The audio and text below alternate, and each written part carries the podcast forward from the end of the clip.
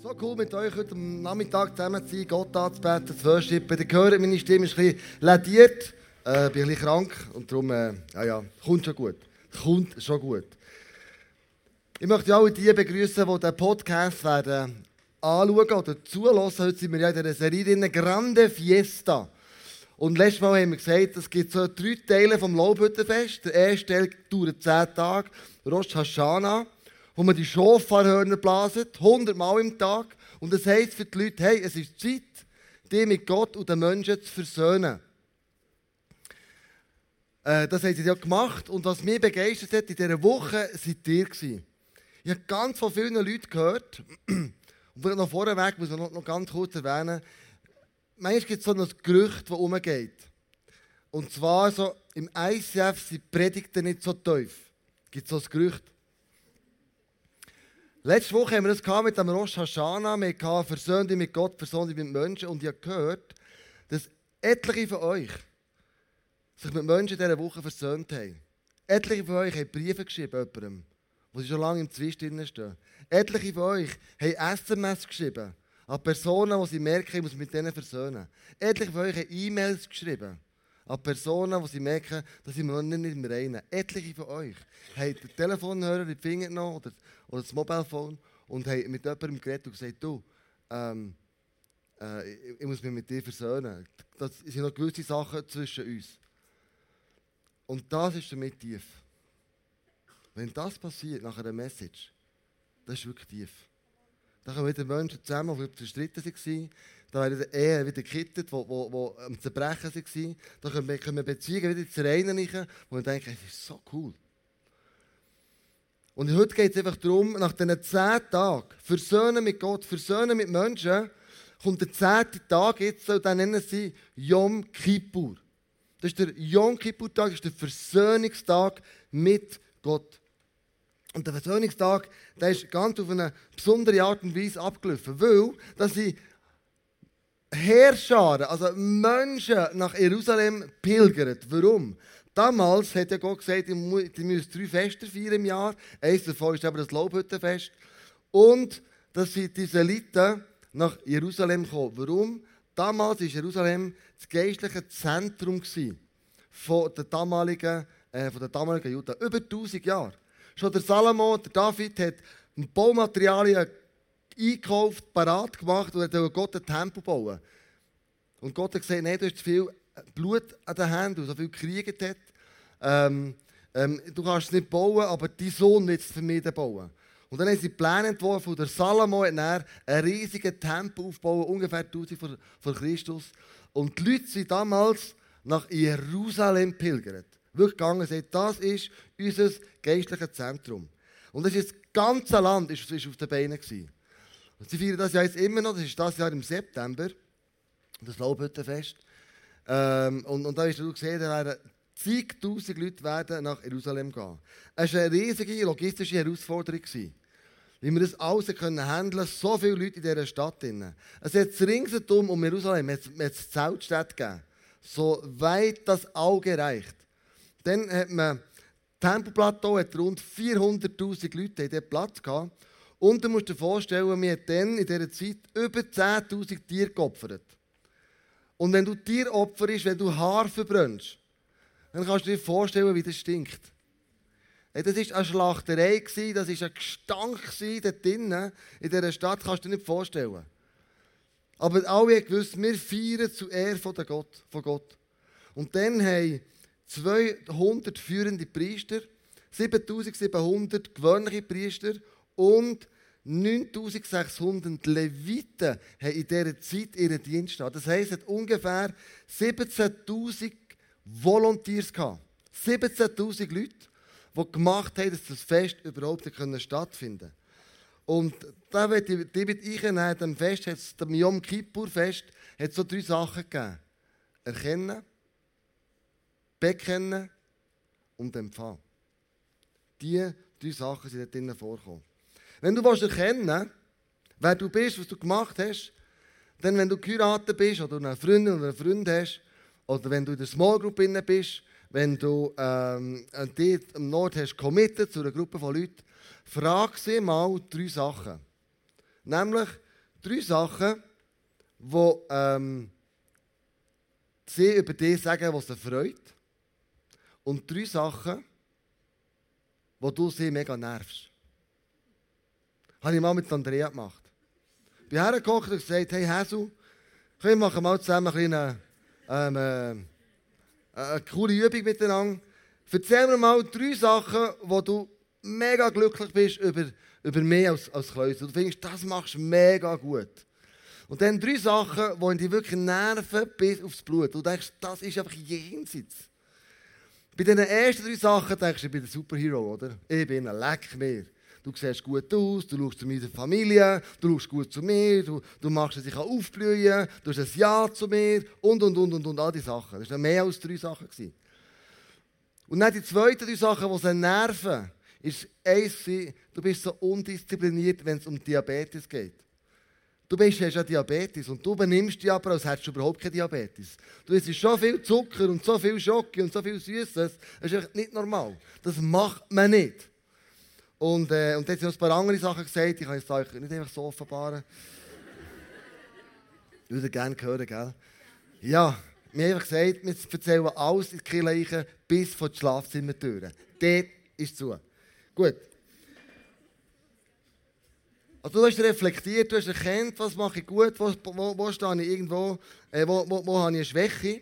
Und Bill Heibels hat mal gesagt, in einem Vortrag, das war der Pastor von Willow Creek, der gesagt, wir schaffen immer an den Stärken, das ist nicht falsch. Aber es gibt Schwächen, an denen werden wir scheitern. Warum schaffen wir nicht an diesen Schwächen? Madame Curie, die hat ähm, Dinge erfunden, Radioaktivität, da um die Jahrhundertwende herum. Und sie hat nicht gewusst, wie gefährlich das ist. Sie hat aber dieses radioaktive Material, das sie dann können, irgendwie äh, herstellen oder spalten oder was auch immer, hat sie ihre Handtasche mit heimgenommen. Sie nicht gewusst, wie gefährlich das ist. Und dann ist sie aber an Leukämie gestorben, verstrahlt. Und meine Frage an dich ist, was drehst du in deiner Handtasche, wo dich irgendwann mal killen will? Etwas, wo du merkst, hey, wenn ich jetzt nicht aufräume mit dem, dann bringt es mich um. Natürlich sinnbildlich gesprochen. Ich betreue auch Pastors. Betreuen. Und dann habe ich mal ihnen, die, so, wo wir zusammen sind, ihnen genau die Frage gestellt und gesagt, Giele, wenn ihr ganz ehrlich seid, was hat Gott euch gesagt, was ihr sollt machen und ihr habt es immer noch nicht gemacht? Oder wo hat Gott euch etwas gesagt, ihr sollt aufhören und ihr habt es immer noch nicht gemacht? Was ist es und warum willst du nicht aufhören mit dem? Da bist du gut, das wäre ein gutes Einstiegsthema für die Small Group. Aber da kannst du eine krasse Diskussion loslösen. Da bist du gerade an einem ganz tiefen Punkt von Menschen. Wo du miteinander kannst arbeiten in dem Sinn, dass sie Sachen zu Licht bringen können. Machst mal die Get Free Days. Das ist so etwas Gutes. Ich war etwa zwölfmal so einem Get Free Day. Gewesen. Immer mit einem, mit einem Mann, den ich gut kennt habe. Und jedes Mal, wenn ich dort erlebt, wenn er bekennt hat, Sachen, die ihn hindern, zu Gott zu kommen, ist er frei geworden. Und es sind so viele Sachen aufgedeckt worden und du bist der Zeuge in diesem Moment und du sagst, hey, schau, es ist dir im Fall vergeben. Ich habe es gehört und Jesus ist gestorben für das. Und da ist mir ein Gebet von meinem Namensbruder in Sinn gekommen, vom Bruder Klaus. Und der hat anscheinend das jeden Tag mehrmals betet. Er hat nämlich betet, mein Herr und mein Gott, nimm alles von mir, was mich hindert zu dir. Mein Herr und mein Gott, gib alles mir, was mich fördert zu dir. Mein Herr und mein Gott, nimm mich mir und gib mich ganz zu eigen dir. Also der gewusst, es gibt Sachen in meinem Leben, wenn ich nicht aufräume, dann killt es mich. Er hat es erkannt. Und dann das Volk Israel, als sie das gemacht haben, die zehn Tage, haben sie ja Zettel gehabt, Sie haben ihre Sünden auf die Zettel draufgeschrieben, sie haben es in einen Fluss da und es ist weggegangen. Mit der Symbolik, es geht fort von dir. Es ist nicht mehr bei dir. Es ist weggegangen und der Fluss kommt hinten nachher. Das ist Gnade von Gott. Das reine, gute Wasser. Und du musst wissen, die Israeliten, die in der Verbannung waren, haben das Lobhüttenfest nicht mehr feiern Das haben ihre Beherrschenden, also die Herrschenden, die unterjocht waren, Assyrer und Babylonier, haben das nicht zugelassen. Und dann sind sie ja nach der Verbannung wieder zurückgekommen nach Israel. Zuerst mit dem, ähm, mit dem, mit dem Esra, Nehemia und noch mit dem Zerubabel. Und dann sind sie in Jerusalem wieder zurückgekommen aus der Verbannung und dann nimmt der Nehemia die alten Gesetze für. Und dann lesen wir das, Nehemia 8, 9 bis 10, was da passiert. Als die Menschen hörten, was im Gesetz stand, begannen sie zu weinen. Aber der Statthalter Nehemia, der Priester und Schriftgelehrte Esra und die Leviten, die das Gesetz auslegten, ermutigten sie. Seid nicht traurig und weint nicht. Heute ist ein Festtag. Es, er gehört dem Herrn, eurem Gott. Und nun geht nach Hause, esst und trinkt. Bereitet euch ein Festmahl zu und feiert. Gebt auch denen etwas, die sich ein solches Mal nicht leisten können. Dieser Tag gehört unserem Gott. Lasst den Mut nicht sinken, denn die Freude am Herrn gibt euch Kraft. Und dann ist die Schweiz dann sie wieder das Lobhüttenfest eingeführt. Sie haben wieder Rosh Hashanah und sie haben den Yom Kippur-Tag eingeführt. In dem Moment. Und sie haben ein Riesenfest gemacht. Sie können, wow, krass, es ist gewaltig, was wir miteinander erleben Und am Yom Kippur-Fest, an diesem Versöhnungstag, haben sie immer wieder hervorgerufen, zitiert, wer Gott ist. Sie haben an diesem Tag auch gefastet. An dem Tag, wo, wo der Versöhnungstag war, haben sie nichts gegessen, auch nichts getrunken. Sie haben gewusst, der Versöhnungstag ist für uns much entscheidend. Ich sage euch nachher, warum. Aber an diesem Versöhnungstag haben sie immer gesagt, wer Gott ist. Und sie haben immer wieder vorgelesen, in dem Gesetz 2. Mose 34. Jahwe, Jahwe Gott, barmherzig und gnädig. So haben sie gesagt, du bist barmherzig, du bist gnädig, du bist langmütig, du bist reich an Güte, du bist treu. Deine Gnade überdauert Tausende von Generationen.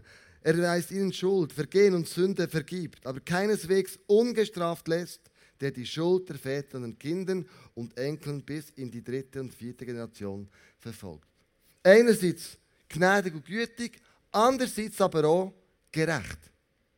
Wenn es hier steht, keineswegs ungestraft lässt, tue ich das so interpretieren, dass wenn du Jesus in dein Leben aufnimmst, ist dir nicht vergeben. Das heisst, alles, was du gemacht hast, musst du mal gerade stehen. Und einen heiligen Gott. Vor ihm wirst du nicht können gerade stehen. Darum wirst du gestraft werden. Das kannst du nachlesen im, im äh, Johannes 3,18. Wer an ihn glaubt, der wird nicht verurteilt. Wer aber nicht an ihn glaubt, über den ist das Urteil schon gesprochen. Das sagt Jesus.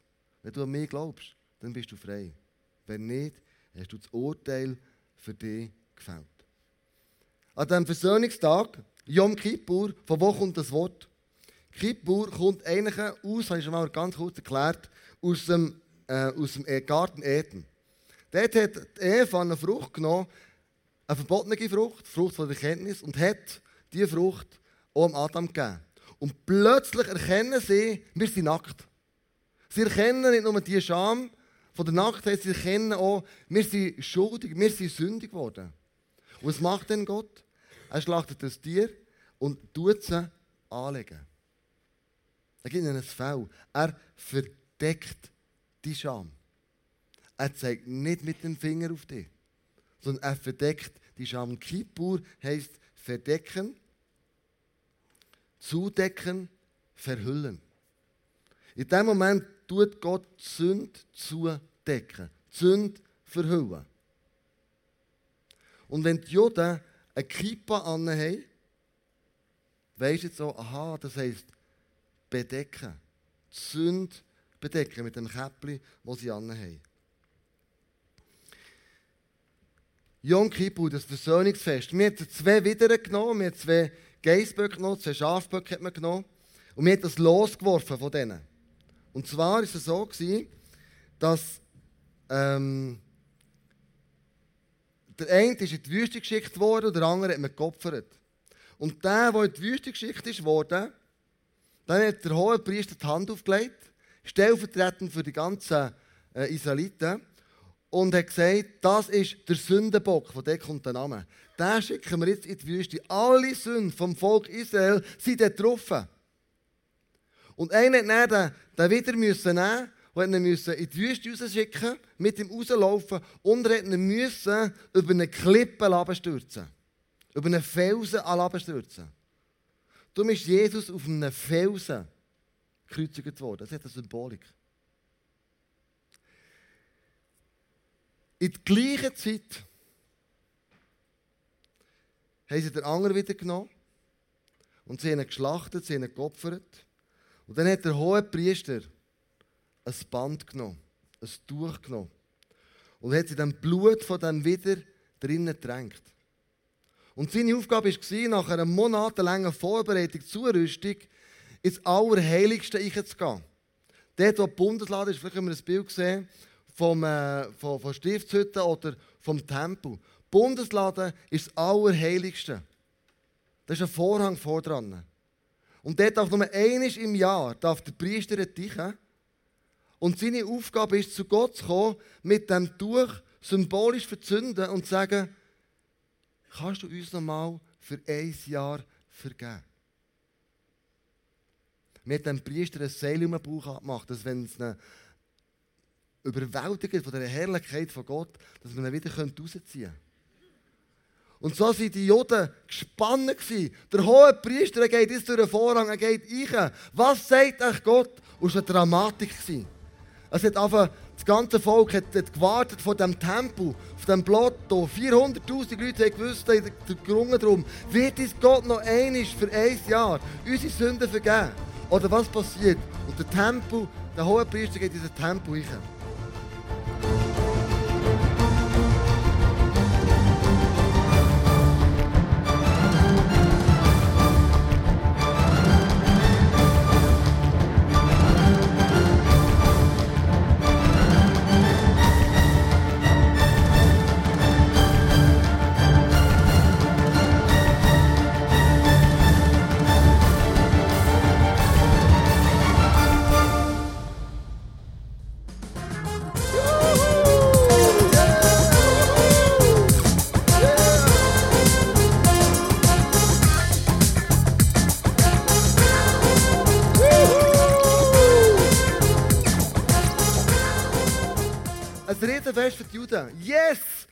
Tuch ist weiß geworden.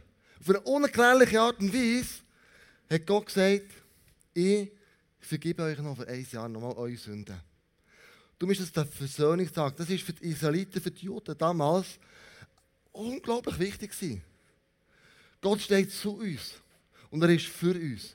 Und das haben sie jedes Jahr gemacht. Das nächste Jahr wieder zusammenkommen, Yom Kippur, Versöhnungstag, dann wieder geschlachtet, reindünkelt und der hohe Priester ist wieder i tempogangen.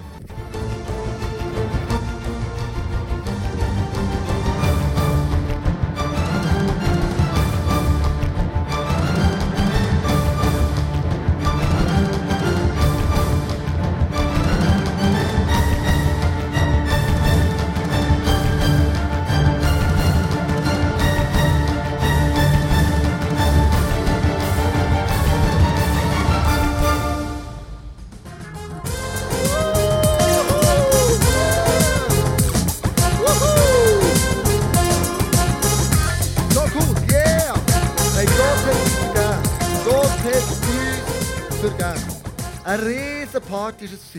Yes, so cool. Gott ist für uns, Gott ist mit uns und er hat uns alles vergeben.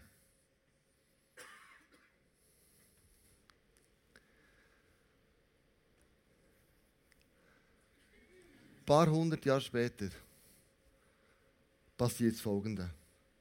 Der hohe Priester, ein Sündenbock in die Wüste, in dieser Zeit geht er ins Allerheiligste, er dünkt das Tuch in das Blut von dem wieder und geht in den Tempel.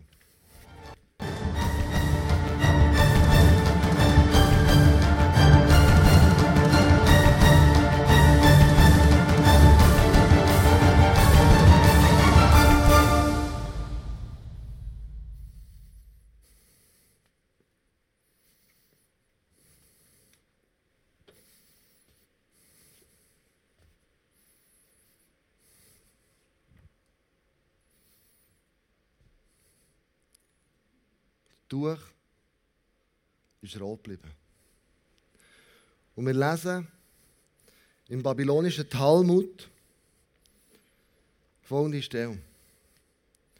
40 Jahre lang vor der Zerstörung des Tempels wurde der rote Faden nicht mehr weiß, sondern blieb rot.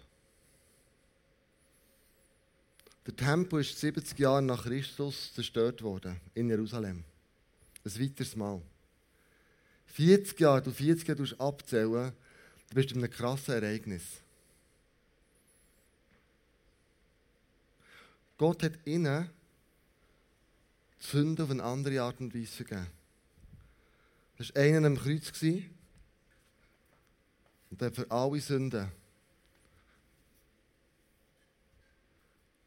hat er, ist er gestorben. Wo Jesus ins Kreuz gegangen ist, ist das mit dem Yom Kippur-Fest nicht mehr nötig gewesen. Weil wir lesen, was er gemacht hat. In Matthäus 27, 50 bis 51 steht, da schrie Jesus noch einmal auf und starb. Im selben Augenblick zerriss im Tempel der Vorhang vor dem Allerheiligsten. Von oben bis unten. Die Erde bebte und die Felsen zerbarsten. Das ist der Moment, wo Gott hat gesagt euch sind all eure Sünden vergeben. Alles. Mein Sohn ist gestorben am Kreuz und jetzt haben wir Zugang, alle zusammen, zum Allerheiligsten. Es braucht keinen Hohenpriester mehr, der für ein Jahr darum geht betteln, darum geht bitten, ob Gott euch ihnen wird Sünden vergeben Gott hat gesagt, ich werde euch Sünden vergeben. Und zwar die, die ihr gemacht habt und die, die ihr noch werden machen. Es hat plötzlich nicht mehr funktioniert, weil der, der da gehangen ist, der Preis gezahlt hat. Er ist der Sündenbock. Er war das Opferlamm. Und Gott sagt es uns wie Jeremia. Jesaja 1,18. So spricht der Herr: Kommt, wir wollen miteinander verhandeln, wer von uns im Recht ist. Ich oder ich, ihr oder ich. Selbst wenn eure Sünden blutrot sind, sollt ihr doch schneeweiß werden. Sind sie so rot wie Purpur, will ich euch doch reinwaschen wie weiße Wolle. Und das hat Gott gemacht. Gott hat gesagt, schau, am Kreuz kannst du einen Tausch vornehmen. Du kannst deine Sünden, die ich mein Blut habe gegeben kannst du eintauschen. Kannst du reinwaschen. Du kannst etwas machen, wo, wo in allen Religionen, hier im Christentum, einzigartig ist. Keine andere Religionsstifter ist gestorben für sein Volk. Jesus ist der Einzige, der gestorben ist. Für dich und für mich. Und hat alle zusammen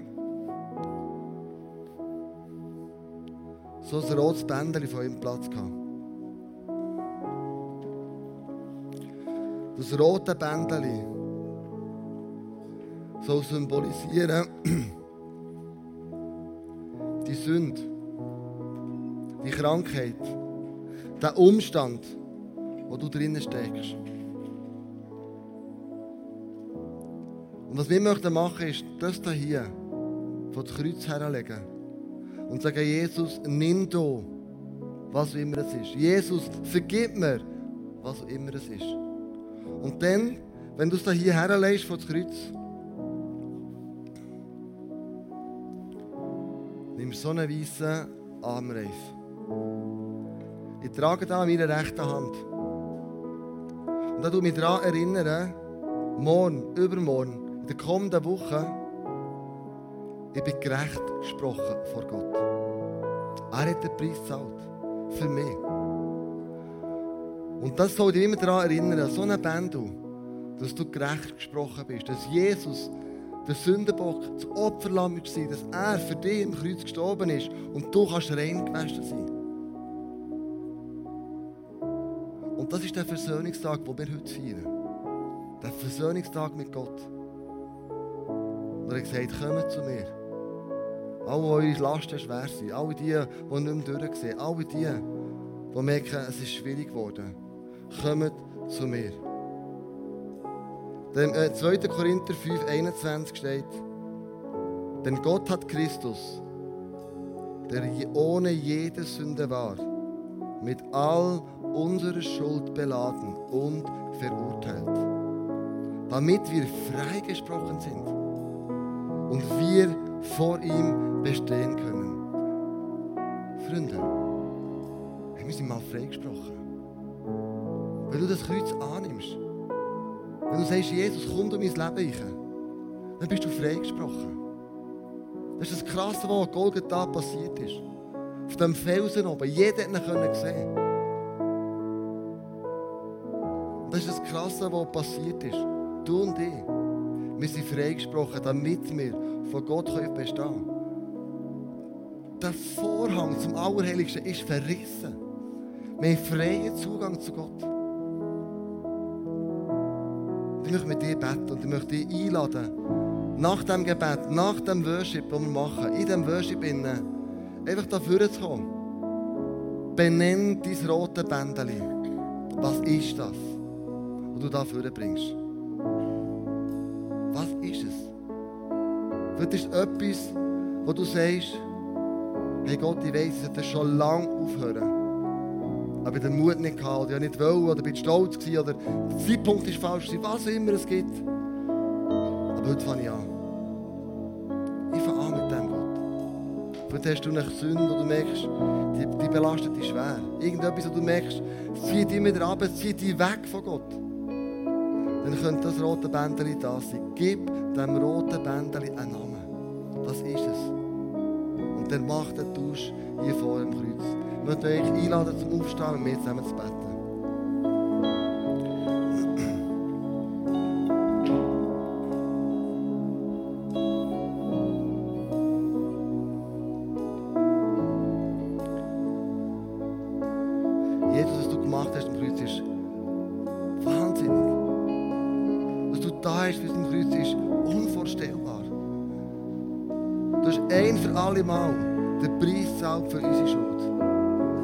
Erheben dich, Jesus. Für das singen die Lieder. Für das lobe dich. Für das liebe Kille. Wo du für all das gestorben bist. Du bist auch für mich gestorben, Jesus.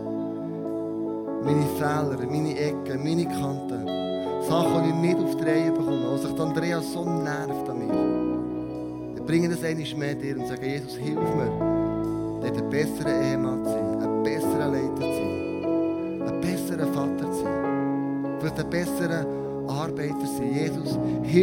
dort, wo wir stehen, uns zu, verbessern. Wir wollen es kennen, wir wollen es bekennen und wir wollen es empfangen heute Abend, Jesus. Deine Gnade, deine Liebe, deine Vergebung soll heute Abend ein Zeichen sein in meinem.